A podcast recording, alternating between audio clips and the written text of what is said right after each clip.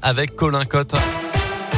Bonjour Colin. Bonjour Mickaël, bonjour à tous. À la une aujourd'hui, trafic des trains toujours perturbé ce matin entre Bourg et Valserone après un spectaculaire éboulement euh, sur la rive sud du lac de Nantua ce week-end. Des rochers se sont décrochés de la falaise dans la nuit de samedi à dimanche sans faire aucun blessé. Juste en dessous, une voie ferrée très fortement endommagée, une route départementale et un chemin pour piétons. Le drame a été évité de peu selon certains élus.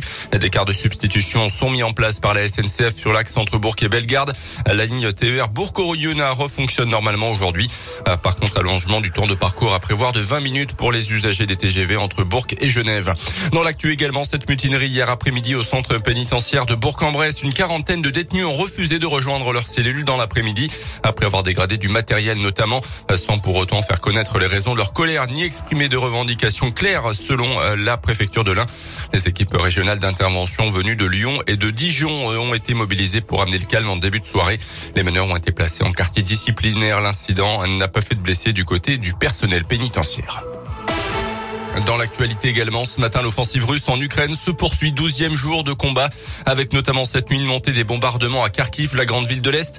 La ville portuaire de Mariupol est également visée par les bombes russes. Euh, sur la mer Noire, c'est la situation à Odessa qui inquiète. Le président ukrainien accuse la Russie de préparer un assaut qui pourrait être un crime historique, selon lui. L'aggravation du conflit qui a provoqué ce matin une poussée de fièvre sur les marchés internationaux avec des hausses vertigineuses du prix du pétrole notamment. En France, Engie annonçait que l'approvisionnement en gaz pourrait devenir un problème problème dès cet été si le conflit perdure. Le gaz russe représente 40% des importations européennes et 20% des approvisionnements d'Engie.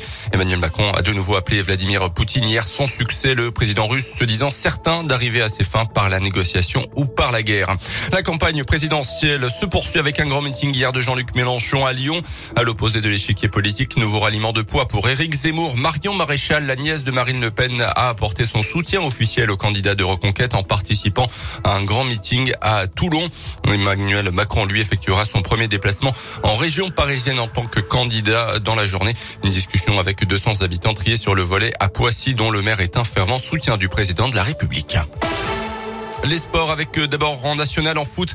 Les Bleus qui recevaient 7 à Verchères vendredi soir. Une belle occasion de faire euh, le break euh, sur le podium après avoir ouvert le score à la 70e minute. Bourg a finalement encaissé un but dans les arrêts de jeu et a dû se satisfaire d'un match nul un partout. De précieux points de perdus en vue de la montée en Ligue 2. Mais le capitaine des Bleus Thibaut Jacques relativise. On l'écoute au micro Radio Scoop de Didier Berthet. On tient les trois points, même si on prend un rouge à 10 minutes de la fin. Mais ouais, on avait les trois points en poche. Il restait 3 minutes. Malheureusement, ça n'a pas tenu. On aurait suivi le rythme de devant et tout. Après, voilà, le championnat, il est long. Aujourd'hui, on perd deux points. La semaine dernière, on en avait gagné deux sur les autres. Donc voilà, faut, faut pas s'affoler. C'est rageant, mais, mais voilà, il reste encore 10 matchs, donc euh, il faut, faut travailler, avancer. C'est sur la longueur qu'il faudra voir si les points manqués nous, nous manqueront à la fin. Pour l'instant, on est encore dans la course, donc il faut continuer. Il faut avancer, on aura le classement qu'on aura à la fin, mais il faut récupérer les points à l'extérieur. Toujours troisième, mais à l'affût quand même du quatrième, le FBBP va devoir partir ce vendredi en Bretagne pour amener des points de Saint-Brieuc.